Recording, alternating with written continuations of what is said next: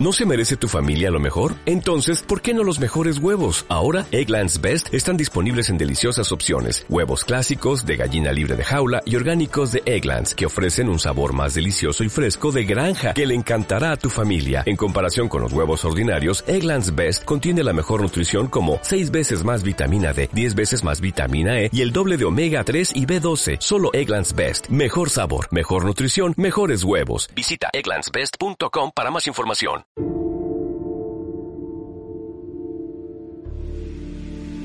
Pues bienvenido al programa de Peters de Grave. Estamos aquí una vez más con el gran Carvelo. ¿Qué tal, Tiso? Muy buenas, feliz Muy año. buenas a todos, feliz años a todos. Aquí, vamos, otro año más. eh, Aquí sufriendo. Aquí pasándolo bien. Pasándolos bien con nuestras fricadas y nuestras, Bien nuestras el, movidas. el rosco de Reyes, ¿no? Sí, sí, sí. Las navidades muy positivas, ya te digo. Al final cayeron cayó navidades la Play 5, así que fueron unas navidades... unas buenas- Sí, unas navidades bastante lúdicas, por así decirse.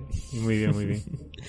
Entonces hoy vamos a hacer una especie de, de una lista de juegos. Sí, vamos a comentar un poco lo que se nos viene, porque bueno, como comentamos tanto aquí que el COVID todo lo modificó y ese 2020 fue pues un año complicado, pero bueno, 2020 fue complicado, pero ya había lanzamientos planificados, con lo cual la industria de los videojuegos sobrevivió, bastante bien. Pero, pero la verdad que el, el, tema fue en el 2021 yo creo que fue un año, solamente hay que ver los Game Awards, que hablamos aquí, que no fueron los gran Game Awards a tema de, de juegos potentes o con vitola de AAA o juegos así en plan legendarios.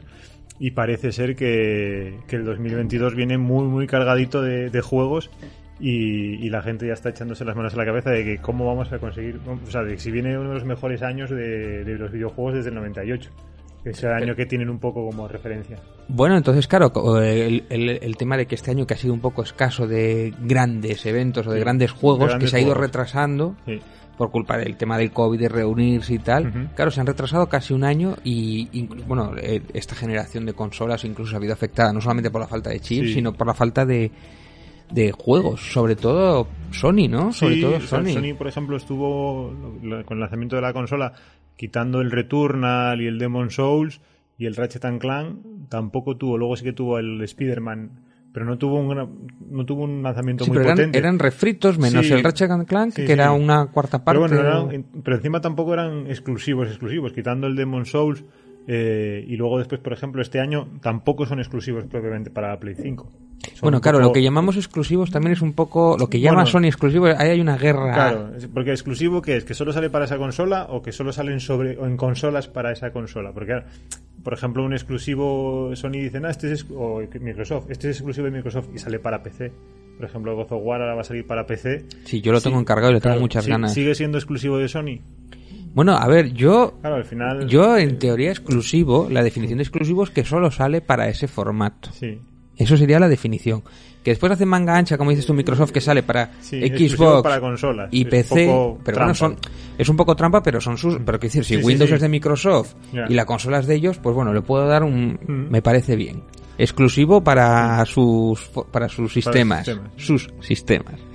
Pero Sony tiene el tema de que dices llama exclusivo a muchas cosas, exclusivo Sí. de un año o de dos, No, no, o exclusivo de que no sale en Xbox. Claro. Pero si sale en otros formatos también es exclusivo, ¿no? Sí, no sé. Bueno, yo creo que es vender la burra un poco también. ¿eh? que Sony es muy, muy, muy buena. en- Que por cierto, no, no lo hemos comentado, me parece estupendo que juegos pasados dos o tres años, como Final Fantasy, como God of War, salgan en otros formatos. ¿Por qué no? para que la gente los juegue. Si al final lo que quiero, yo lo que quiero es que la gente juegue a estos juegos y cuanto más fácil sea jugarlos Y ellos eh, ganarán mejor. más dinero. Exacto, Quiero sí, decir, sí. aunque ya, ha pasado, ya no van a vender más God of War pasados tres años, ni más Final No, no, encima- Fantasy. encima es un juego que lo en el mismo equipo, digo, en el mismo Sí, formato. Lo encuentras a 10 euros en Play 4. O sea, yo, por ejemplo, eso tampoco me gusta mucho porque Sony devalúa un poco los juegos que hablaríamos otro día con las bajadas tan intensas de precio.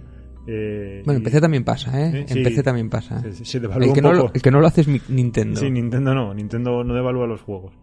Pero bueno, eso es otro tema y hoy vamos a hablar de juegos del año que viene, que hay muchos buenos y encima la cosa empieza pronto. Empieza pronto porque bueno, tenemos ya para este mes de enero nos dejan descansar un poco. Este mes de enero no hay grandes eh, lanzamientos, pero ya en febrero tenemos dos lanzamientos muy potentes. Uno es el Horizon Forbidden West, eh, que es la está. segunda parte del Horizon Zero Dawn, un juego hecho por Guerrilla eh, entre comillas, exclusivo para PlayStation 4, PlayStation 5, aunque también ha salido la primera parte en PC. Me imagino Sí, que pero bueno, este es el exclusivo que diríamos que saldrá para PC, Saldrá imagino, PC. en dos o tres años, Sí. por lo menos. Por lo menos, sí, sí. Cuando ya tengan una buena base de unidades vendidas en... Que yo lo compré para PC y lo jugué y lo disfruté bastante, ¿eh? Y bueno, nada, esperamos lo de siempre. Un mundo abierto pues bastante grande, con dinosaurios robóticos. Y, y bueno, esperemos sobre todo que mejoren un poco eh, el tema de infiltración y los personajes eh, humanos. Que sí que en la, en la- en la primera parte, pues sí los combates contra los robots, dinosaurios, estaban muy bien. Tenían ese componente estratégico de ir atacando diferentes partes para, para ir venciéndolos. Sin embargo, los, las bases o, o las zonas con más eh, enemigos humanos, mediante sigilo y, y una acción directa, no, era, no estaba tan conseguida. Yo, yo creo que ese juego a mí me gustó, ¿eh? Y de hecho me lo acabé. Pero adolecía de que, bueno, quizá era de los primeros de su generación de ese formato de mundo libre. Recuerda un poco, Sí. es de la época de, un poco antes del Zelda o por ahí Sí, anda, es, ¿no? es el mismo año que Pero Zelda. tienen muchas similitudes en, en cuanto a formato. Sí, es más, salió un poco, eh, cuando salió el juego, que creo que fue en el 2017, la primera parte, eh, salió el mismo año que el Zelda y el Nier, que también es un poco mundo abierto, aunque se tira más a bajar can slash, y pasó un poco, un poco de tapadillo. O sea, sí que tuvo impacto, pero no Tardó. tuvo... Sí, tardó. Bueno, eso habría que hablar un poco de cómo maltrata también algunos de sus propios juegos, Mm. de sus propias Sí, de sus propios videojuegos de la Sony. sí. Cuando no lo petadería uno, cuando no tal, es como que lo entierra y después con el tiempo esos juegos se resucitan. Y un Esto me acuerdo el- del Days Gone, el Days Gone también, sí, sí. Que, que de inicio no salió muy pulido y luego Pero- después... pero, pero que ellos no supieron tratar ese, ese, o sea, cuando que tampoco es que Sony tenga muchísimos juegos que digas tú, o sea, no sé si me explico, o sea, Sí, cuando, sí, sí. cuando tienes una joyita, o sea, cuídala, ¿no? Que igual tienes tres o cuatro joyitas al año, no tienes más. Mm, Sí, sí, sí. En eso, por ejemplo, Microsoft sí que cuida mucho más los lanzamientos. Por ejemplo, el- Halo ahora, que encima vino con cierta polémica con el primer gameplay, que si no era mm, lo retrasaron un año, ¿eh? Se retrasó y al final, pues las cosas se hicieron bien.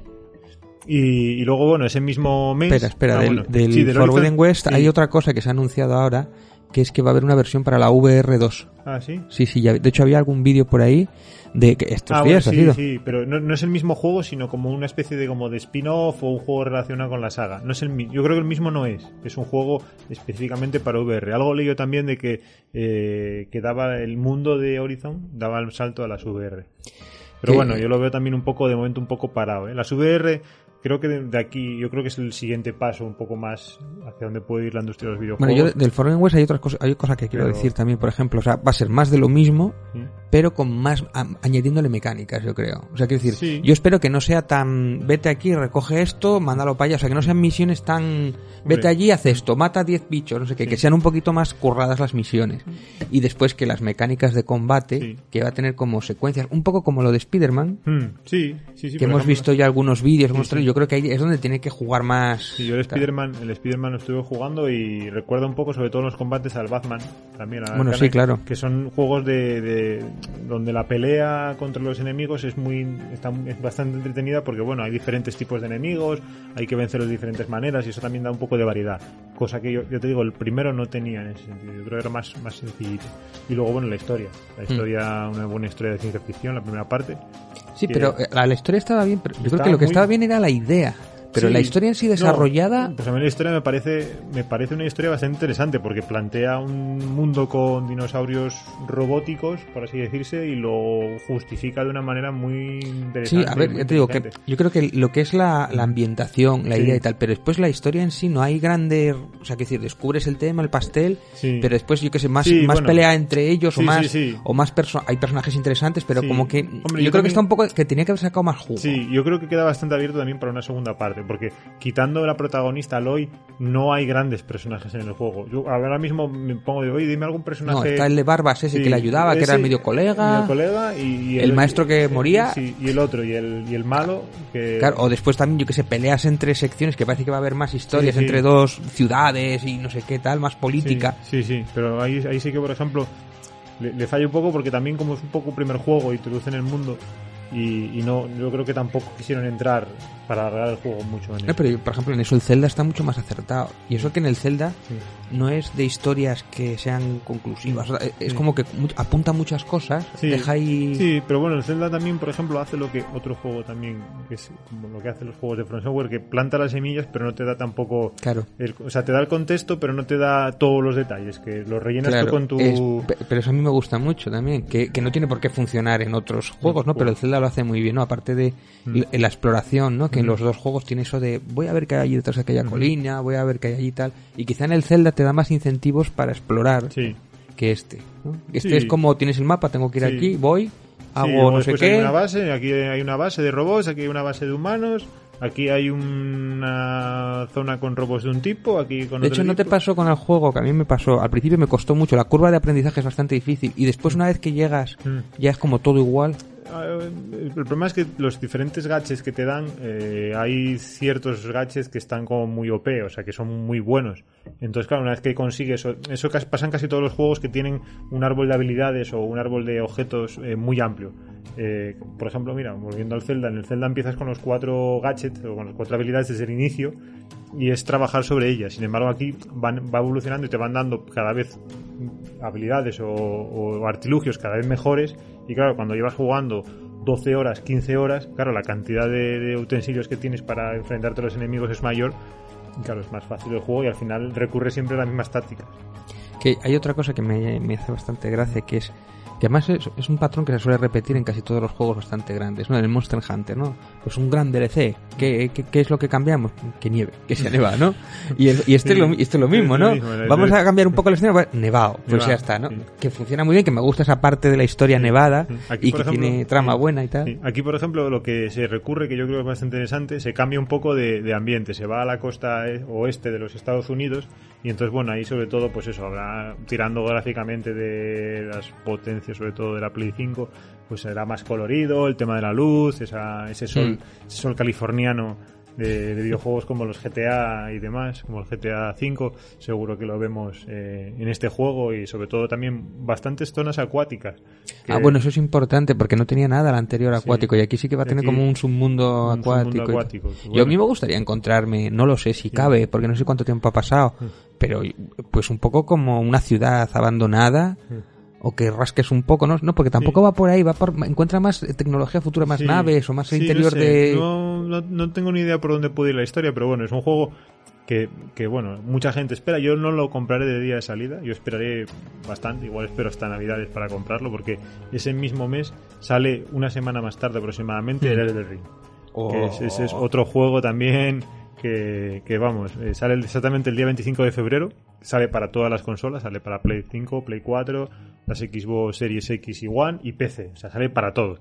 Y bueno, el del Ring es el, nuevo juego de Front Software con R.R. Martin eh, haciendo pinceladas de, de la historia y bueno, la gente... O firmando el cheque, firmando, el cheque, ya Sí, sí. Y nada, la gente espera pues eso, un, un Souls, mundo abierto bueno, la demo que nos enseñaron ya era espectacular, ¿eh? o sea, ya pintaba... y la gente estuvo bastante contenta porque eh, lo comentábamos ya aquí que se introducen varias novedades, sobre todo el tema de las invocaciones, de como de NPCs para ayudarte, lo que puede hacer que el juego sea un poco más accesible a, a todo tipo de jugadores y no un jugador tan hardcore o tan profesional de los videojuegos, tan que vamos que sea tan friki que esté enganchado a, los juegos más difíciles. que, yo es lo que me pasa a mí esos juegos mm. Dark Souls y tal me gusta la imitación me gusta pero son demasiado difíciles para mí y yo me frustra. Y de hecho habré jugado dos tres cuatro horas a cada uno de ellos. Lo he intentado pero tienen, tienen una curva de dificultad muy alta. O sea empiezan muy arriba. O sea son juegos donde tienes que tener un dominio muy bueno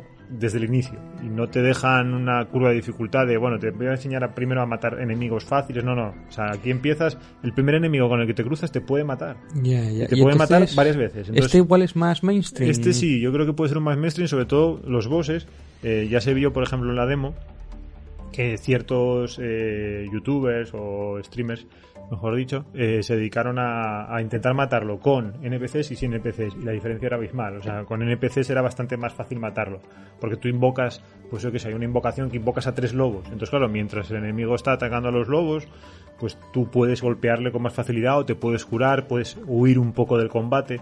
Con lo cual, claro, no son combates tan frenéticos que van a por ti eh, el enemigo desde un primer momento. Y luego después el mundo abierto también facilita las mecánicas de sigilo, que por ejemplo en los, en los Dark Souls prácticamente es inexistente. Puedes hacer muertes mm, pillando al enemigo por la espalda pero no es lo normal. Y aquí yo creo que se va a potenciar bastante el, tema. O sea, que van a cambiar las mecánicas también de combate. Eso es algo que cuida bastante entre juegos de, de su, mm. o sea, de su misma compañía, mm. pero que sean franquicias distintas. Se, preocupa mucho por cambiar las mecánicas de combate, que no sean igual en todos los juegos. Sí, siempre con pequeños matices. O sea, sobre todo, por ejemplo, eh, Hidetaka Miyazaki, el, el creador de la saga Souls y también del Bloodborne y del Sekiro, en cada juego tiene como su, su, su, manera de, combate. El combate de escudo y espada del Dark Souls, luego se cambia por un combate más acción con la pistola y, el arma a una mano del Bloodborne, luego se cambia por la, por la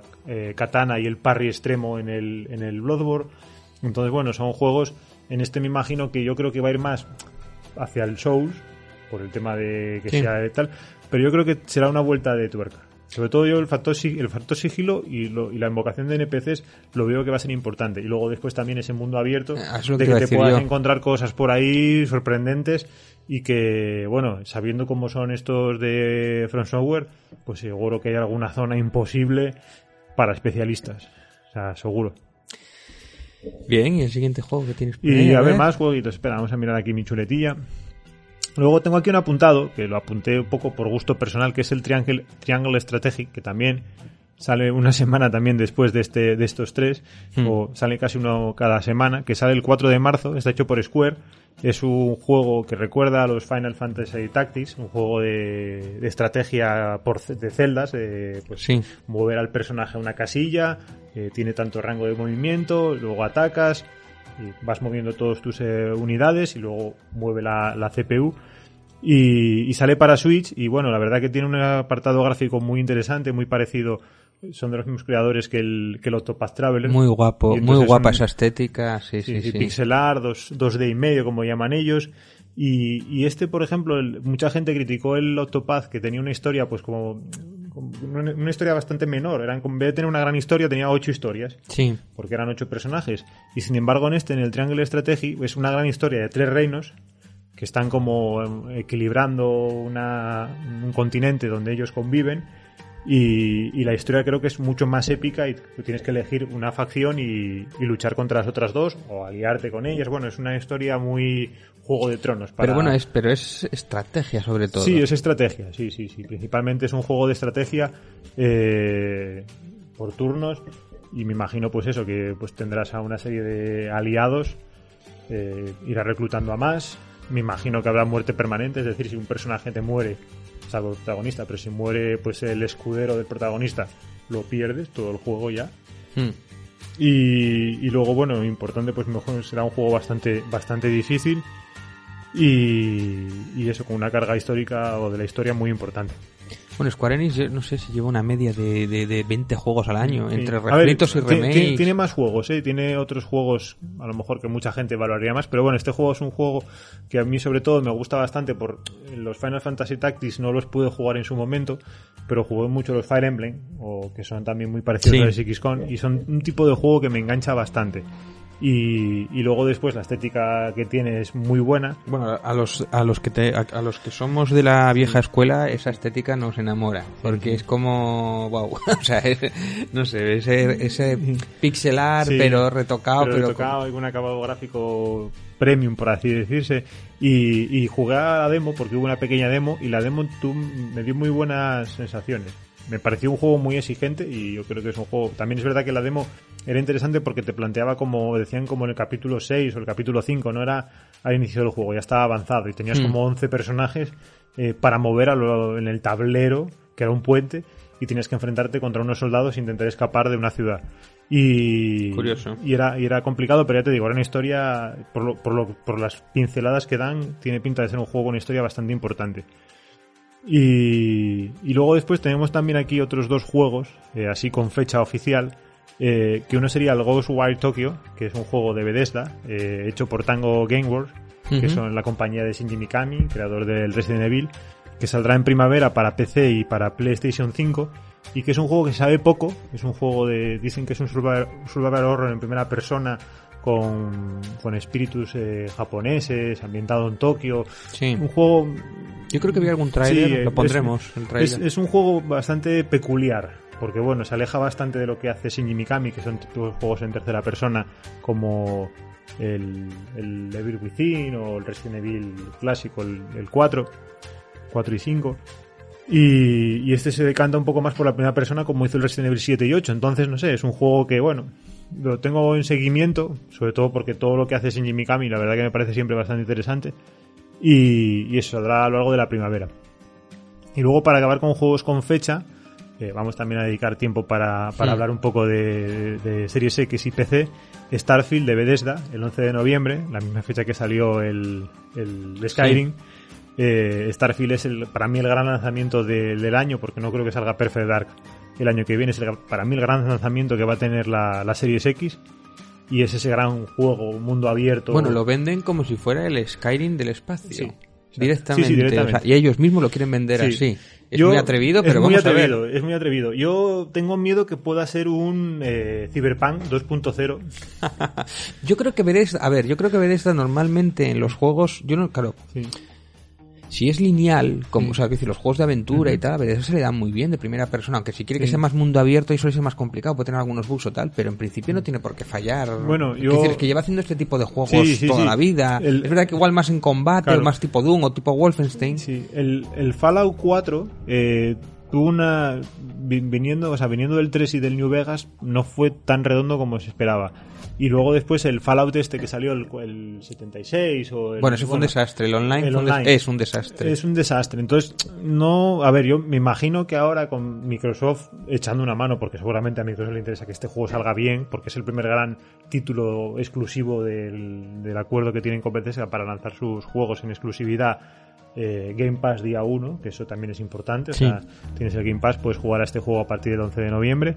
Y bueno, también gráficamente es exclusivo solo de Series X, no sale para la One, que eso también es indicativo de que va a ser un juego gráficamente Potente, ¿no? potente. Y luego, bueno, el rollo de la ciencia ficción futurista, colonias en espaciales Sí, y naves. demás, naves, eso es muy atractivo. O sea, en plan de que. Y me imagino que, bueno, que no sé por dónde irán, porque Lo que sé- no sé es eso, que no sé si será más mundo abierto, haz lo que tú quieras, Sí. o será más historia, un más poco más- guiado. Más, guiado. Hombre, yo espero que sea un mix, eh, que no recurra a un mundo abierto desde el inicio. O sea, yo, por ejemplo, la, la fórmula Final Fantasy VII de hacer una ciudad principal y luego un mundo abierto, entre comillas. Para eh, Final Fantasy tampoco tenía mucho mundo abierto, bueno, tenía... el 7, digo el 7 del de Play original, cuando Ah. salías fuera ya y andabas para atrás y para adelante, no, no el de ahora, el original Sí. de PlayStation 1 que al principio es muy guiado, es un juego muy guiado y luego después es guiado también, pero te dejan un poco investigar. Y yo más o menos, hombre, me, me imagino este, este Starfield puede ser un... A ver, si, por ejemplo, si te como- lo meten como el sí. Skyrim, el Skyrim sí era bastante es- mundo era abierto. tenías, total. tenías el principio Sí. el tutorial que sí era guiado, el tutorial que debe bueno, ser siempre guiado, pero una vez que te dejaban ahí, que Haz lo que escapabas de aquel dragón, te búscate la vida. y si te lo están vendiendo como el Skyrim. Yo- debería de ser algo parecido. parecido. Yo, para mí, de- me gustaría que fuese algo más Mass Effect. Tampoco siendo tan cerrado como el Mass Effect, ¿eh? Pero me gustaría algo en plan. Y, y luego después, no sé, me gustaría también un poco eh, ese gran juego, que, el Star Citizen, ese juego que, Ya. que sigue haciéndose todavía. Vendiendo que- naves a 40 mil dólares. Sí, sí, que están haciendo ahora. Sí, que dicen, no, ahí puede ser. pasta, dame pasta. Sí, puede- sí, no, pero me tengo que hacer que este brillo brille más. Claro, no sé, que puede este ser, ahí reflejo. puede ser recolector y puede ser pirata espacial y puede ser astro, o sea, que tienes como muchos perfiles y yo espero que en Starfield sea eso, o sea, que no tenga una historia muy cerrada en el plan de, bueno, que tengas que hacer una misión principal muy tal, sino que puedas, eh, que sea muy abierto, que sea muy RPG. Entonces, bueno, a ver, yo te digo, es un juego que lo tengo un poco, eh, lo mismo que el Ghostwire Tokyo, los Hmm. tengo los dos un poco en la nevera. O sea, Bueno, yo como, a ver, yo hay- lo jugaré. Hay, hay gente detrás Game muy buena. claro, Game sí. Pass día uno va a caer, Eso, o sea, claro, ayuda. Sí. Yo me imagino que, bueno, no, no lo sé porque, bueno, para final de año a saber cómo, cómo tengo eh, los- de juegos pendientes. Encima es que hay muchos juegos, ya lo veremos, sobre todo tema indie. Pero es un juego que, si, si es un gran juego, seguramente que intentaré acercarme a él porque Bethesda hace juegos muy buenos. Y, y a mí la admiración futurista del espacio, ciencia ficción, es una cosa que me encanta. Entonces, bueno, seguramente que este juego se pondrá por encima de muchos otros. Y, y bueno, mira, no lo tenía apuntado, pero el Stalker 2 también es un juego que sí. de este estilo, de este tipo. Lo único que es, no, es, no está en mundo abierto, pero es un juego también con cierta. Vamos, cier- cierta toque así futurista, ciencia ficción, que también le tengo ganas. Sí. Y luego, sin fecha, tenemos aquí una triada, tres, tres juegos, A ver, a ver. que son Bayonetta. Bueno, tres, sin fecha, claro. sin fecha. tenemos esperanza de que sea este año, pero Sí, no yo tiene por Bayonetta, qué. Bayonetta yo creo que sí, ¿eh? Platinum Game sabemos, no- que, sabemos que se va a hacer, pero... Sí, no, no debería, no debería retrasarse. Luego, eh, God of War Ragnarok, eh, Santa Mónica Studios para PlayStation 4 y 5 como el, como el Horizon. También para finales de año, este sí que tiene que ser el, el exclusivo de Sony para finales de año para competir con Starfield. No puede retrasarlo. Bueno, este es una gran... La gran... Sí. La gran apuesta de Sony. es Sí, la de este encima, año. encima, bueno, en Este es el vende consolas. bueno, a ver, como sale para la 4 también, no va a vender tantas como quisiera. Yo me bueno. pregunto, me pregunto si este juego, si no hubiera habido los problemas de chips que hemos No, tenido, que han tenido, Solo, solo saldría para la 5. efectivamente. Esto Eso es- es lo que pre- pregunto Porque yo. ellos más o menos calculan que un juego exclusivo de Sony puede vender cuánto, 2, 3 millones de unidades. Claro, si tienes un parque de consolas de 12 que deben de tener ahora, 12, 15, claro, es que... es Me pregunto, difícil. Es yo querré ver después la diferencia que habrá de verlo en Play 4 a verlo en Play 5 con, Sí. con, con buena calidad, que será 4K, 60 Claro. frames, y el otro será Pues, a 1080 y sí. 30 frames malamente, Claro, que se verá claro. muy bien Sí, igual. sí. Sobre todo, yo creo que en este juego se van a notar mucho los frames. Por el tema de la velocidad, es un juego de combate, un juego de acción. Pero bueno, yo espero que le pongan más cositas, un poquito, Sí. algunos brillitos más. Y, Y, y luego después una cosa también interesante es que cierra la trilogía. O sea, la trilogía, bueno, es que son dos juegos y cierra la trilogía. biología, la, bi- Biología, la sí. biología. La biología no. El duo, Sí, duología. Biología. ¿No va a Eh, haber tercer juego? No me lo creo. dicen que no. Dicen que con este quieren cerrar la, la, la saga nórdica. O sea, que quieren cerrarla ya. Ah, bueno, pero eso no significa que no Bueno, vaya a haber sí, más sí, juegos. A lo mejor de- luego de sí, lo de siempre, ¿no? Sí, luego igual se va, Ah, yo sí, qué a sé. Egipto, que todo el mundo dice, "Ah, no, Egipto, Egipto. Un poco como hizo Assassin's Creed. Eh, con orden inverso. Primero, bueno, hicieron Egipto, Sí, será- Grecia y luego. será por nórdico. mitologías. Será por mitologías. Pero decían que quieren cerrarlo ya. Eran Y luego, dioses. bueno, una cosa que cambia. O sea, que si no, hay, si no hay dioses en la actualidad es porque se los ha cargado este Sí. tipo, ¿no? Kratos. Hombre, yo, sería un puntazo hacer un God of War con los dioses de Gaiman de American God. Uy, de eso te hablaré, te hablaremos otro para- día. sí, ese Te sería- hablaremos otro día. Estaría muy guay porque es una serie. eh, no sé si habrá tercera temporada, ¿no? A ver, ¿Va a hacer tercera temporada de. ¿De cuál? ¿De American Gods? Sí. Pues no lo sé porque la segunda se la ha pegado bastante, Sí, creo, ¿eh? sí, y no es la misma que la primera, que Ya, había otros responsables y tal. Y pues mira, pasa lo mismo el God of War. Eh, Cory Barlow, el, el director de, de God of War, eh, remaster del 2000, bueno, remaster no, reimaginación, por así decirse, del 2016, eh, no va a estar como, como director, porque Santa Mónica tiene la tradición de cambiar de director después de un proyecto.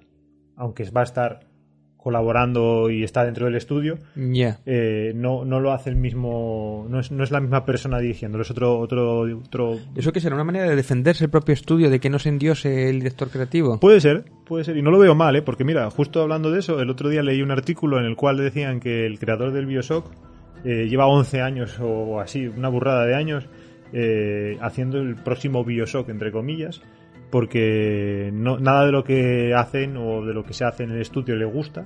Encima tiene a 2K como que lo endiosó completamente y directamente habla solamente con el dueño de la empresa, no habla ni con el, ni con el consejo de directivos ni nada, habla con el dueño y debe tener una amistad con el dueño, entonces le dejan hacer lo que quiere. Tiene un estudio pequeñito de... Pero Bioshock personas- sí que estaba anunciado, un Bioshock nuevo, Sí, que era en la. Antártida o no sé qué. Estaba Pero- para, no sé para cuándo. No sé, pero yo te digo, el otro Pero leí... eso, eso me recuerda también a las historias de Ron Gilbert y a toda esta generación de LucasArts Sí. que primero los anunciaba y eran como videojuegos de autor, que, de eso tiene mucho God of War y todo eso. Sony es lo que vende, películas de autor, Sí. o juegos, videojuegos de películas Sí, de autor bueno, y tal. aquí, aquí más de... Más de pero, estudio, a medida que se iban endios, entre comillas, endiosando, que iban queriendo poner más su visión Mm. por encima de la de la Mm. empresa, los fue largando y entonces ya no ponía el nombre un juego de Ron Gilbert. Claro, ya no es un juego de Steve. de Aquí, no sé- aquí, bueno, aquí prácticamente no, no son juegos de tal, pero son juegos de Sony también lo vende mucho y en los videojuegos se mucho.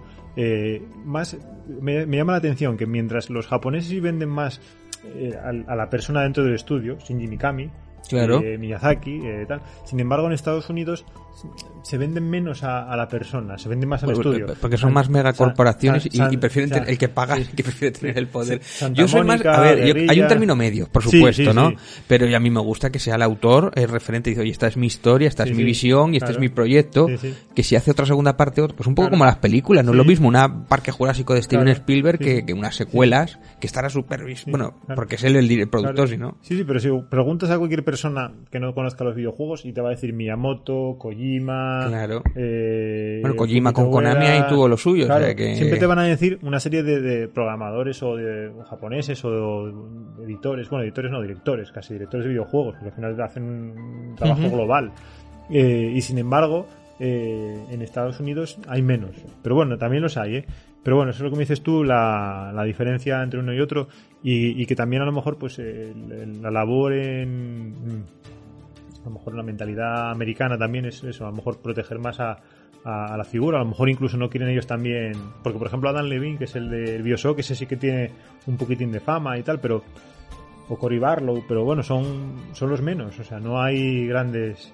Ya, ya, Sí, ya, sí. ya. No, después yo me acuerdo la época de los 90 cuando era Sid Meier, pero claro, Sí, era, era su empresa. Claro. Aunque después creció tanto que ya...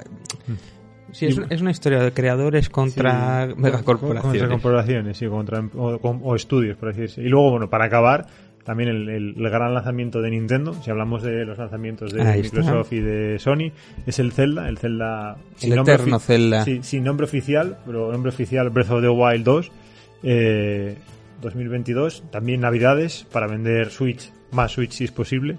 ¿Tú crees que estas navidades sin falta? ¿Estás seguro, seguro? Este sí que tengo más dudas. Tengo más dudas y yo podría, no lo retrasaría más de marzo por tema de datos fiscales. O sea, Nintendo juega siempre con eso. Es si lo, si lo puede sacar en Navidades lo saca, aunque lo tenga que sacar el 12 de diciembre. Para, y una semana antes de las Navidades porque lo hizo con el Smash Bros. Y lo hizo con el Zelda Ocarina of Time. Que pero bueno, el salió- Smash Bros. era como... Sí, pero bueno, da igual. Ellos sacan, ellos si lo Sí, que tienen- que sacar un juego a la- ese año para vender ese año. eh, exacto, ellos y no que tienen sacar- otro. Y no tienen otro. Bueno, Que sepamos. Está, el Splatoon 3 también, pero bueno, el Splatoon 3 no es un, no es un vende consolas. No hay, no hay nada. Está un Kirby, tienen un Battle Wars y no hay, nadie a la- no hay nada más así a, a simple vista. O sea, porque el, el, el Bayonetta no es de Nintendo. Entonces no hay ningún juego. Imagino incluso el Xenoblade 3 que se rumoreaba que igual anunciaban algo.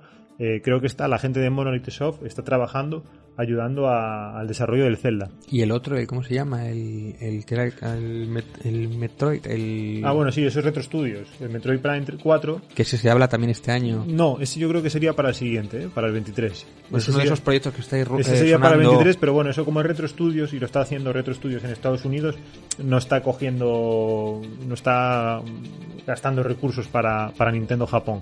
Entonces yo creo que ahora mismo Nintendo Japón está, todo Nintendo Japón, trabajando a pico y pala para sacar el Zelda Breath of the Wild 2. Y me imagino que sabremos fecha oficial, yo creo que en el E3, que se comentó hoy que se anula. O sea, que no, bueno, Bueno, que no es presencial. que no es presencial, que se va a hacer otra vez eh, digital.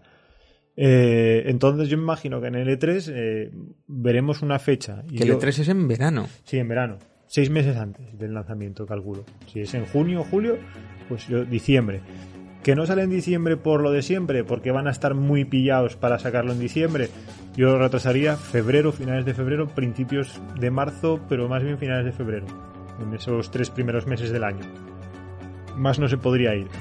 Y, bueno, el de Zelda, pues todo el mundo espera, pues eso, un mundo abierto como el anterior, que tenga algún componente más de mazmorra.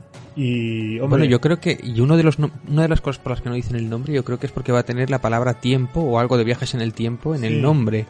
Y, y hemos visto en el vídeo Sí, esas bueno. mecánicas de retroceder en el tiempo Sí. para pasar ese puzzle o Sí, esa... ese- sí, eso como esa gota que como que atraviesa un poco la pared y esa música como invertida. Sí, hay bastantes.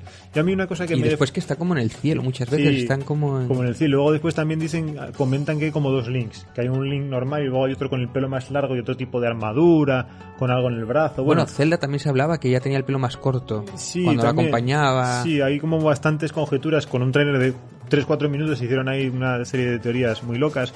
Y a mí lo único que no me gustó mucho es que yo hubiese dado más protagonista. En este, en este Zelda tenía que haber tenido más protagonismo Zelda.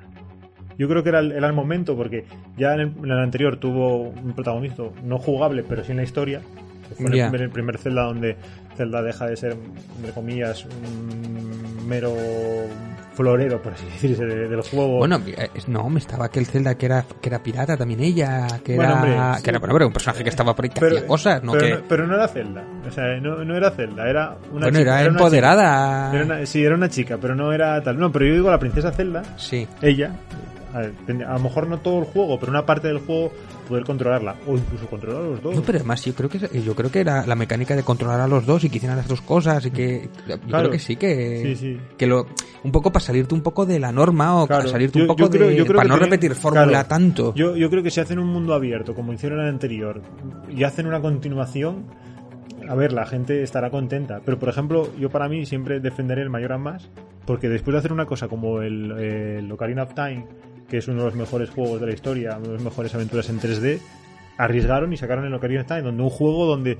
el año 2002 se, se, se valoran loops en el tiempo y se hace un poco día de la marmota de volver a jugar el mismo día y con diferentes eh, habilidades ir avanzando eh, en otros eh, por otros caminos que no puedes avanzar porque no tienes esas habilidades, no las conseguiste todavía y volver al día eh, en concreto y ese momento Sí, en sí, concreto que se ha visto por ejemplo ahora en este año con Pero juegos fíjate como- que hay una relación eh, dos celdas para una misma consola que no suele ser habitual y el segundo número tiene que ver con los viajes en el tiempo o con algo del tiempo. Sí, bueno, porque después el, el, el que salió para, para Wii también tiene un poco así de... Tiene, tiene el cielo el, en el... Bueno, sí que esto, esto yo no sé si tendrá. Yo he oído que sí que tiene que ver. Bueno, no sé si tiene que ver o no, no. Algo he leído por ahí, pero tampoco lo tengo muy claro. Claro, como esto pone los Sí. en el cielo y ese es el de los pájaros que va volando. Sí, sí, sí. El Skyrim, es- ¿cómo se Skyward. llama? Skyward, que es precioso ese juego. El, la versión que hicieron y tal. Y la historia está muy chula. Yo lo jugué bastante y tal. Y, y yo no sé si es que engarza un, un Zelda con Sí. otro. No lo sé, yo creo que tienen que... A ver, Nintendo no o sea, hará, el- hará un buen juego. O sea, eso es, eso es impepinable. O sea, va a ser un buen juego. O sea, no va a ser un juego de 8 y medio, 9. Pero claro, el, el Breath of the Wild es un juego de 9 y medio, 10. Es un juego casi que re- mucho. redefinió muchas cosas del mundo abierto. Incluso hizo que juegos como el del Ring están influenciados por él. Horizon Zero Dawn seguramente, o sea, Horizon Forbidden West va a coger seguramente elementos también de ese Zelda.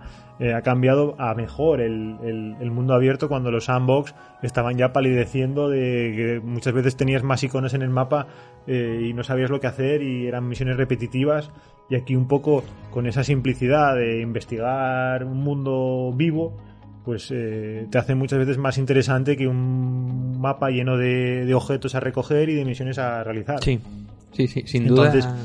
Sí, a veces lo de menos es más. Pero bueno, mira, lo que decías antes de que Zelda tuviera más protagonismo, más, Mm. que eso yo creo que ayudaría a que pues un sector del público Mm. Infantil, juvenil, femenino, pues igual se vieran representados por ella y le apetezca más jugar y abrirse más a, a esa Sí. plataforma, pues porque tienen una princesa o tienen a una Sí. protagonista que, Sí, pues bueno, pues les pasa- mola. Y, Pasa, pasa, por ejemplo, con el Horizon. El Horizon, que, que la protagonista femenina del Horizon sea Aloy, seguramente que tiene mucha gente o muchas chicas que juegan a la Play, pues dicen, oye, yo prefiero jugar al Horizon con Aloy que a Gozo jugar con Kratos, porque me siento más identificada con este personaje, que después lógicamente. que es una manera de, de que, que empieces a jugar con ellos, pues ya Claro. juegas a todos, ¿no? Sí, sí, sí. Sentirse identificado y bueno, pues me llama. No es la típica historia de un tío haciendo el baballo por ahí, ¿no? Coño, hay una chica y la historia cambia. Bueno, pues eso está, está muy bien. Y, y bueno, eso tenemos un poco así como triples as. Hay muchos más, pero bueno, este año yo creo que la potencia de estos lanzamientos, o sea, cuando salga, por ejemplo, el del Ring, estaremos 15 días, un mes, eh, o con el Horizon. Por ejemplo, con el Triangle Strategy no tanto, pero bueno, con estos juegos, cuando salga uno de estos juegos, Hmm. Las semanas antes y las semanas posteriores al lanzamiento, tanto streamers, prensa, va a ser un bombardeo, porque las propias empresas también van a inflar con unos buenos gastos de, en publicidad Sí. eh, para que la gente hable de ello y te regalo un el Ring, te regalo las claves para que juegues en directo. Oye, a mí que me lo regalen, ¿eh? A mí yo encantado. Con Y- consola, porque no tengo la consola. Bueno, Bueno, lo tengo para el- PC, pero vale. el- Con el- número de serie me vale también, ¿eh? Sí, y, sí. y me imagino que... Estoy abierto a ofertas. Y luego me imagino que habrá otros lanzamientos que a lo mejor no son triple A, que son doble A o, A secas, o sea, juegos de 7, 8, como digo yo, de, de me- menos presupuesto y juegos de que no aspiran a lo mejor a ser un 10. Ujú. Y esos juegos creo que van a estar un poquitín más... un poco más tapados por estos grandes lanzamientos. Bueno, siempre hay algún sleeper Siempre hay algún año, sleeper, ¿eh? sí, sí, hay algún sleeper. Por ejemplo, el Kirby de Nintendo. A mí los Kirby siempre me han hecho Sí, gracia, no, y, ese- ¿eh? y este Kirby en particular, eh, la gente está bastante. lo tiene bastante ganas. Pero bueno, yo me he traído aquí una lista de unos cuantos, 5 o 6, no, alguno más. Ujú. 10 eh, indies, porque bueno, los indies como un poco como con esas fórmulas tan originales. Son muchas veces- muchos Metroidvania, porque parece No, que los indies están inundando no, no. los Metroidvania. Estoy un poco cansado de la fórmula ya. Bastante, bastante variadita. Tu traje bastante variedad. Bien, traje bien, creo bien. que solamente un Metroidvania lo voy a dejar para el final, que todavía no está confirmado. Vale. Y, y sobre todo un poco porque salen un poco de la rutina de esos juegos AAA, que casi todos son un mundo abierto o juego de aventuras, un poco así aventura cinematográfica, que es lo que le gusta a Sony. Y bueno, empezamos con el Stray, que es un juego de Blue 12 que, para PS5, que bueno, en el trailer se vio un gato y es la aventuras de un gato en la gran ciudad. Sí, sí he visto algún Y vídeo. mucha gente está enamorada de ese juego. El- el- de hecho, la gente lo conoce como el juego del El juego gato. del gato, sí, lo tengo apuntado aquí, el juego del gato. Se sabe poco de él, dicen que va a ser una aventura de donde un gato tiene que sobrevivir en un mundo de humanos. Que más Pues, es como futurista un poco o algo así. sí, un poco ambientado, no, como, no está ambientado en el presente, a lo mejor no como unos años en el Y futuro. lleva una mochila o lleva Sí, algo una mochila y tal. No sé, hay pocas imágenes de él. En principio espero que salga para este año y no se retrase. Bueno, eso yo creo que igual va con visión, porque YouTube y gatos va como que eso da mucha audiencia. Entonces, Luego tengo también aquí Tunic, que es un juego también que se anunció hace bastante tiempo. Es un juego tipo estilo Zelda, clásico, en plan eh, como el, el Zelda que salió para la Switch, Sí. la Weekend, así con un estilo gráfico muy parecido, exclusivo para la Series X y está desarrollado por Andrew Soldice. Eh, en exclu- o sea, este chico solo lleva unos 4 o 5 años realizando este juego. él solo. Él solo. Y es un juego, pues eso, Ole. con- un juego que se ve con una, pues así, una, como cámara desde arriba, tipo, no, no llega a ser cenital como los celdas eh, de 2D, sino Sí. como el Zelda este que salió, el Awakening, que se ve así un poco como en, en diagonal. Y no es isométrico tampoco. Más tirando a isométrico, sí, tirando a isométrico. O sea Y que bueno, va, busca un poco. No, este no lo conozco, pero busca un poco lo clásico sí, también. sí, sí, es- ya te digo, es el típico juego de, de Pero es dibujado o es en 3D entero. 3D. Y ese ya te digo, el Tunic es el típico juego, pues eso, de espada y escudo y a, a- a explorar un mundo amplio. Pues a mí esos juegos siempre me gustan. Y este tiene, tiene muy buena pinta. Luego también tenemos de, de Stringiel District Study, que es el estudio que fundó el ex de Visceral Game, creador del eh, el juego de Death Space, sale de Ah. Caliste Protocol, que es un juego, un survival horror, que bueno, me imagino que irá un poco en la línea del, de, este, de este juego de terror ambientado en el espacio, en la Ishimura. Y, y luego después tengo también dos juegos eh, de, de Dotemu. Uno son las tortugas ninja mutantes de la Oh, venganza de Redder. Le tengo muchas ganas. Le tengo cierto cariño a Dotemu. La verdad es que todo lo que saca Sí.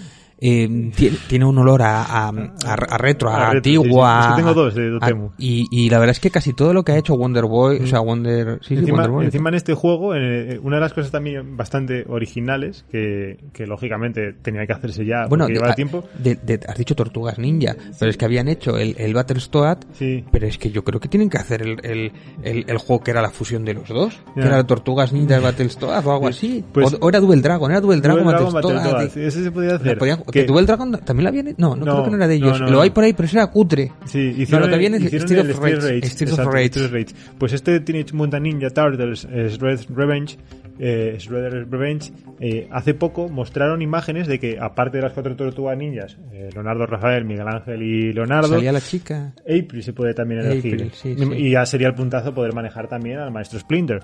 Pero bueno, o Astilla como... Pero el maestro no había muer- no moría. Bueno, no sé, Bueno, igual, no puede, puede salir aquí también.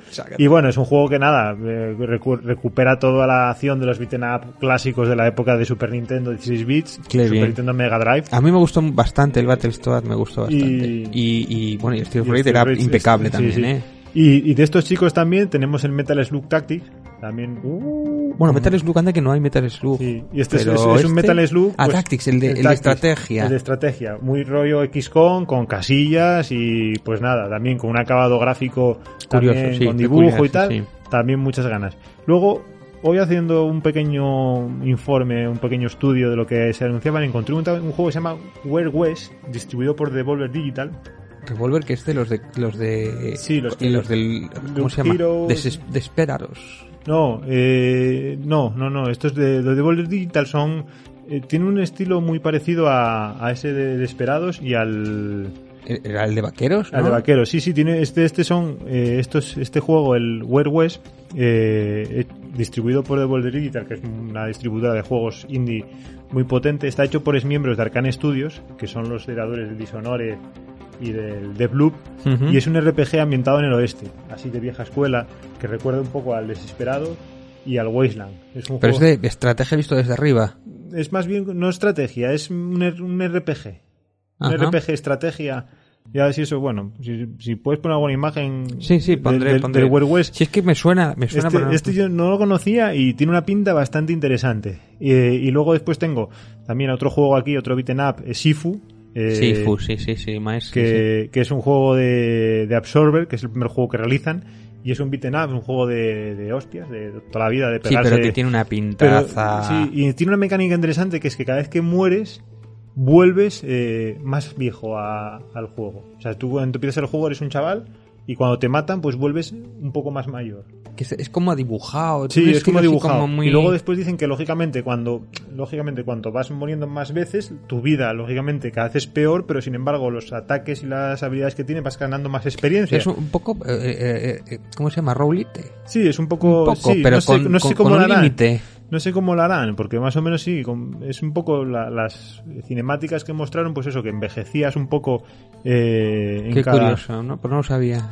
Bueno, que eso me recuerda que otro de los esperados es el este, el Black Might eh, Wukong, que ese tiene una pinta también Sí, el- increíble, tiene unos gráficos El Dark Soul chino. Dark Souls, pero bueno, pero tenía su estilillo, o sea, no es, Sí. no es tan oscuro y sí, tal. Sí, sí, no, y eh, la- encima ahí Ese sí que es para lucir la Play 5 ahí. Sí, hay, hay bastantes juegos, eh, ahora que me acabas de comentar este, eh, que, que, bueno, no los tengo un poco porque son un poco, no son de nicho, o sea, son de nicho en España, pero que son juegos que pueden petarlo. Había este juego, el, el que acabas de comentar tú ahora, y luego después había también uno que era como un bayoneta eh, Project Eve o algo así, que era coreano, que se anunció también para la PlayStation 5, que lo vimos un día en directo. Hmm. Y, y había también otro que era como un juego como de, de bichitos y porque- o sea con un gráfico muy, muy gráfico y también coreano hay como varios juegos chinos coreanos eh, Hmm. que bueno que lo pueden petar porque claro hay un juego como triunfe solamente en China o en es como que triunfe en Japón si un juego triunfa en China y en Corea tiene ya una base de, de jugadores eh, brutal Efectivamente, sí, y, sí, sí. Y, con- y si llega a España por influencias pues lógicamente aquí también la gente se volverá un poco loca Sí, además yo creo que imagino que cuando un juego de estos, ahora que no tienes muchas muchos juegos para la Play 5 o Mm. para estas nuevas generaciones, en cuanto hay uno que destaque un poco, tienes que traértelo, o sea, porque no tienes no Sí. tienes mercado.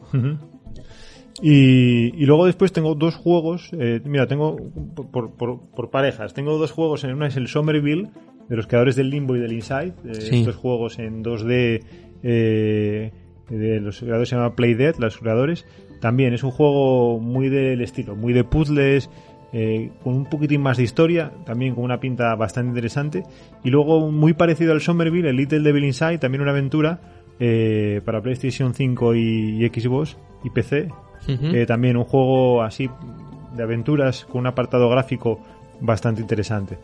Y, y luego después hay dos juegos que también uno de ellos lleva ya tiempo anunciado que es The Last Night que se anunció hace muchísimo Eh, estuvo rodeado de bastantes polémicas con el, el realizador o con el director del proyecto Tim Sored eh, por declaraciones que hizo que bueno Ah, sí. eh, hubo- sí, hubo gente que las malinterpretó o que a lo mejor él las dijo y luego se arrepintió diciendo bueno planteando mezclando un poco el mundo de los videojuegos feminismo Uh, se metió en vaya- un campo se metió, marrón que se sí, metía se el metió solo, en un ¿no? campo se metió en un campo de minas y, y- y, lógicamente sí y hay que tener mucho cuidado con las declaraciones porque a lo mejor pues él tampoco quería a lo mejor eh, claro él decía más o menos que su juego estaba inspirado en un, en un futuro ah, posapocalíptico donde un feminismo radical había triunfado o algo así y claro, después lógicamente decía que sí, que le estaba, o sea, que, él, aunque planteaba esas cuestiones, eh, no ponía en tela de juicio, él decía, no, estoy con el igualitarismo. Pero claro, dices, ya, eso es feminismo. Entonces, entonces tuvo que dar, bueno, sí, pero... Creo que hay mucha gente que confunde el Sí. embrismo con el feminismo. Sí, exacto. Entonces, bueno, más o menos él también se metió un poco de tal. Luego, después, lógicamente, dijo que pidió disculpas y demás, porque encima fue una discusión con Twitter. Pero bueno, al mismo tiempo también había, pues, ciertas eh, editoras y periodistas eh, en Estados Unidos perseguidas un poco por ciertos usuarios. Bueno, se- eh, hubo un poco efecto de Se, bola de nieve. se enmarronó todo, pero Sí. yo no sé si eso consiguió que se hablara más del juego también, con No, que fuera no, publicidad. al revés, al revés. Hubo ahí como una especie de... Cancelación. no, no cancelación, pero él, él tampoco debía ser un estudio muy grande. y, lógicamente pues él como que se salió un poquitín de encima él, cuando anunció el proyecto era un proyecto que estaba como decía él le quedaba todavía 4 o 5 años mínimo joder y cuando lo anunció y bueno prueba ellos que ahora yo creo que fue hace 6 7 cuando cuando se mostró esas imágenes y, y bueno quedó ahí un poco y tal y estas declaraciones lógicamente imagino que en alguna entrevista o vía Twitter pues eh, no hicieron ningún favor eh, al, al, juego y luego ya te digo pues quedó un poquitín ahí manchado. Claro es que eso eso fíjate lo que te no es lo mismo que el proyecto ya está casi acabado sí. que tú estás dependiendo de un crédito porque esta gente que está trabajando a 4 o 5 años lo que tiene es un super crédito pedido sobre todo empresas pequeñas y te, para pagar los sueldos de todos esos trabajadores durante todo este tiempo. Entonces si encima después tú estás haciendo publicidad negativa estás perdiendo comerciantes, que puedan ayudarte a, a, pues igual te pagan o que para abajo bueno lo que es para publicitar después tu juego no o aguantar un poquito un año más de, de bueno, todo lo que es el sistema de mercados que te hablen mal bueno, es un problema, sí, sí, es curioso. Bueno, encima, eso... encima en Estados Unidos se estudió bastante con el tema, que al final tampoco sé cómo quedaría las relaciones de, de este señor, Tim Solid, con, con, la, con ciertas editoras. No sé, no sé eran editoras, eran periodistas o eran divulgadoras, pero era, bueno, era un sector eh, feminista que busca sobre todo en Estados Unidos, donde desgraciadamente, y solamente hay que ver eh, los casos de Blizzard de hace poco y de otras compañías, donde las eh, mujeres son bastante eh, discriminadas e incluso atacadas en empresas de videojuegos. Oye, lo, de Blizzard es un día igual hay que hablar de Blizzard porque lo de Blizzard es, que era Dios, era intocable. Y cómo no levanta, va para abajo. Bueno, normal, cuando hace las cosas mal, pues Ella, pero era impensable, hace cuatro años era impensable dónde está Blizzard ahora, es acojonante.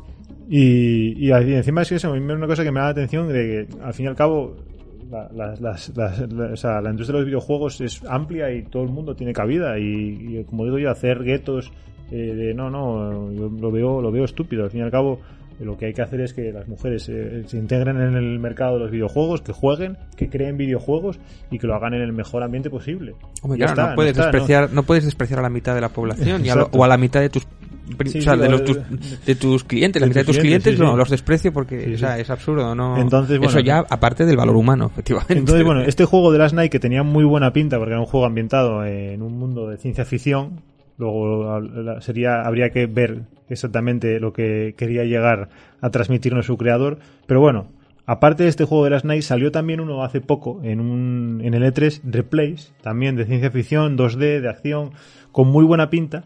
Y eh, a raíz de cuando salió este juego de Replace, el propio Tim Soret dijo que había que le gustaba, que había visto que había mucha influencia de su juego en este Replace. Un poco que le llama la atención de que dos juegos con el mismo estilo gráfico, pixelar, ambientación futurista y demás. Entonces, bueno, estaba un poquitín mosqueado en plan de que como que no tenía que haber anunciado tan pronto su juego porque hubo gente que cogió un poco ideas de lo que me, recuerda lo del Silent Hill la demo con el Resident Evil, ¿no? Por ejemplo, sí, sí, al fin y al cabo, si, si tú arriesgas y muestras algo y no está acabado, pues lógicamente, pues si llega alguien y te puede andar por la derecha. Y, bueno, y para acabar, dos juegos indies, eh, encima los dos un poco bastante significativos para mí. Uno es el Sea Stars, que es un JRPG de la mano de Sabotage Studios, los creadores del Messenger, y es especial para mí porque es un juego en el que participé en el crowdfunding y es un JRPG de clásico de 16 bits, muy al estilo pues un Chrono Trigger con combates por turnos, pero en un entorno eh, 2D visto así un poco desde lateral, un poco bueno. Como ¿Pero qué recuerda? ¿Como el Messenger? A mí me gustó mucho el Messenger. No, ¿Recuerda a Nintendo? A... Sí, pero es Super Total. Ah, Super Nintendo. Es Super Nintendo Total. Super Nintendo Total, Chrono Trigger, eh, y la verdad que tiene muy buena pinta. Yo pensaba que iba a ser un juego más, eh, un proyecto más mm, amplio, o sea, un juego más eh, con muchos personajes, muchas historias y tal. Y creo que va a ser un juego más pequeñito, ¿eh? en plan tres, cuatro personajes, una historia en una isla. No va a ser algo tan colosal como pudo ser en su momento un Chrono Trigger con todo lo que movió. Y, pero bueno, es un juego que le tengo bastantes ganas y, bueno, me tiene el, en el crowdfunding. Entonces, bueno, me imagino que tendré acceso a, la beta eh, en cuanto en cuanto salga. Sí, porque bueno, una de las condiciones. ¿En qué? ¿En Steam? O sea, ¿en PC en, o en Steam? Creo que sí, creo que me mandan en clave de Steam. Tengo que mirarlo exactamente porque cuando colaboré en el crowdfunding, dos cosas. Una era, ya que participar en el crowdfunding, eh, pues ver un poco cómo era el desarrollo del juego, que eso, bueno, te lo van, hay un Discord y van todas las semanas te van mandando información de ah, cosas y tal. Qué bien.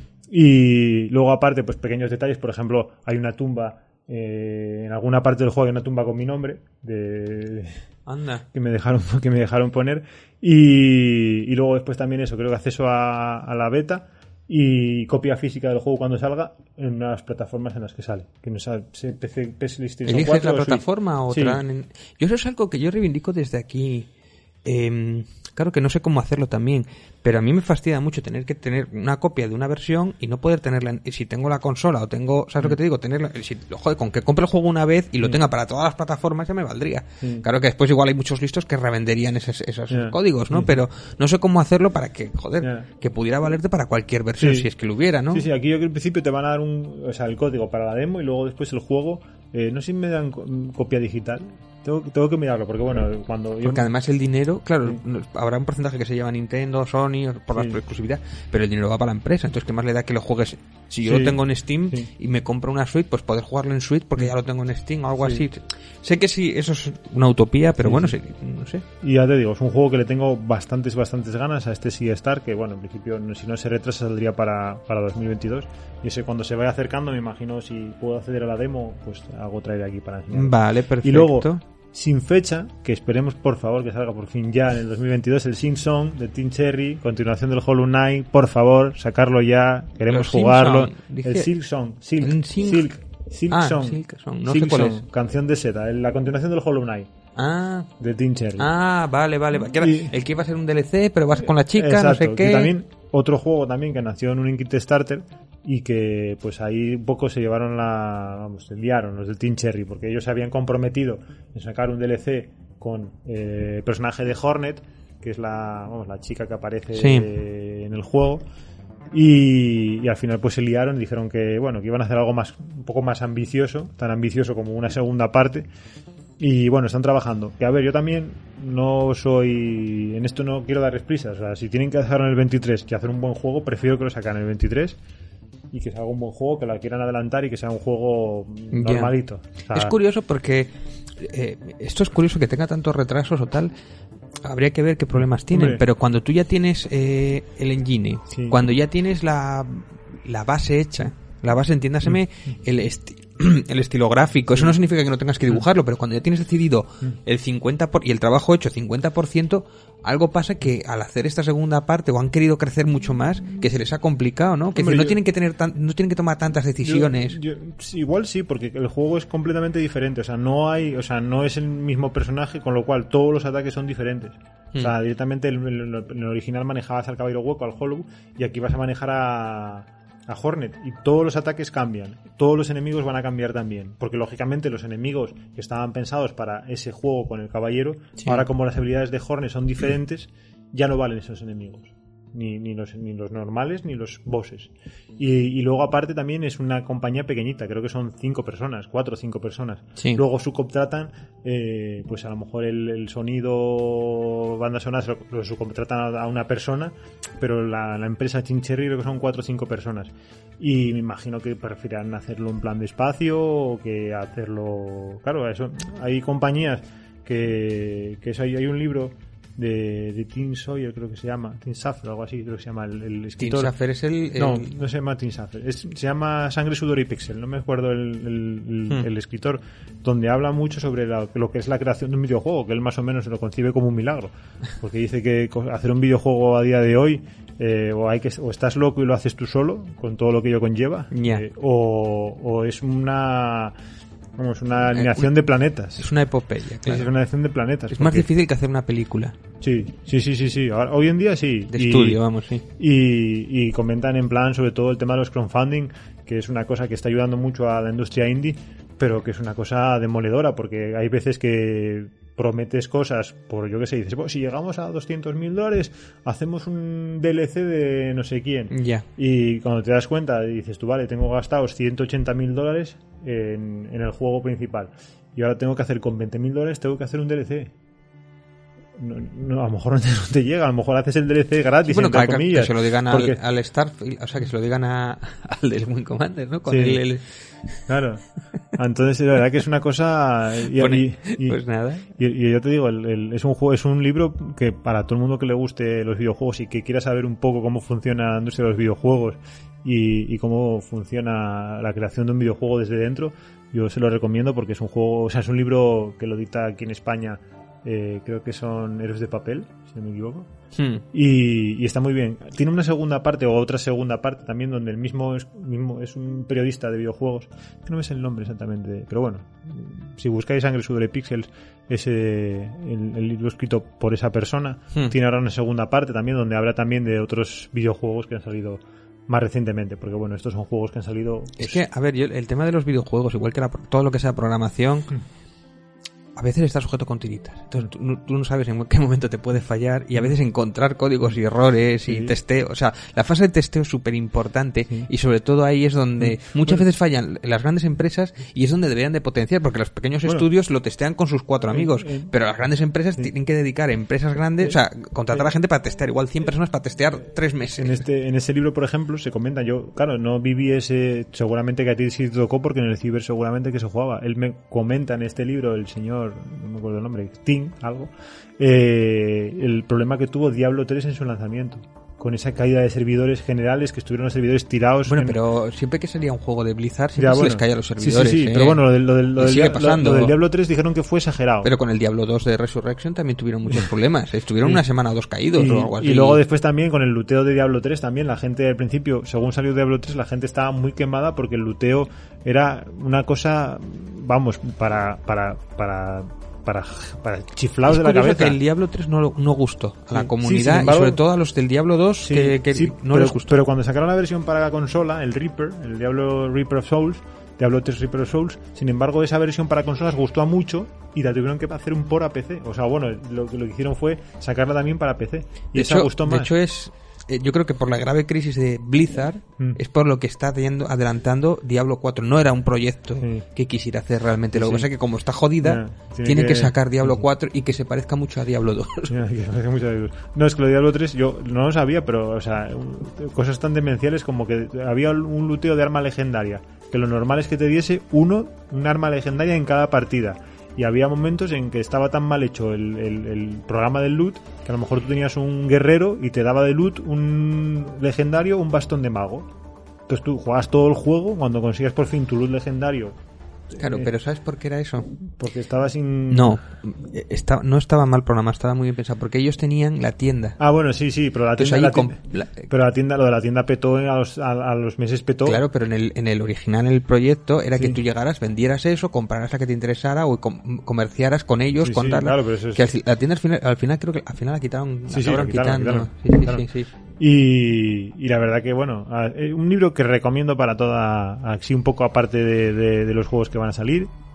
Los meses que no haya lanzamiento, pues te coges el librito y lees un, un capítulo. eh, Tiene como, encima cada capítulo está ambientado en un videojuego y hay mucho. Ahí habla habla de Witcher 3, Sí. habla del, del Diablo 3, del Destiny 2, habla también un poco del, del Shovel Knight, el, el juego del Caballero de la Pala, que fue un kit Este, el de sangre, sudor y pixel. Sal- sangre, sudor y píxeles. Ya te lo te dejaré porque lo tengo en casa y así lo, lo echas una ojeada y si un día quieres Vale. aquí comentar algo, pues lo comentamos, que es un, es un libro ya te digo, para todo amante de videojuegos. Vale, bueno, pues lo dejaremos aquí entonces. Pues nada más, muchas gracias, Carvelo. Nada, nada. pues. Suscribiros, compartir, que debemos salir de pobres y gracias, señores.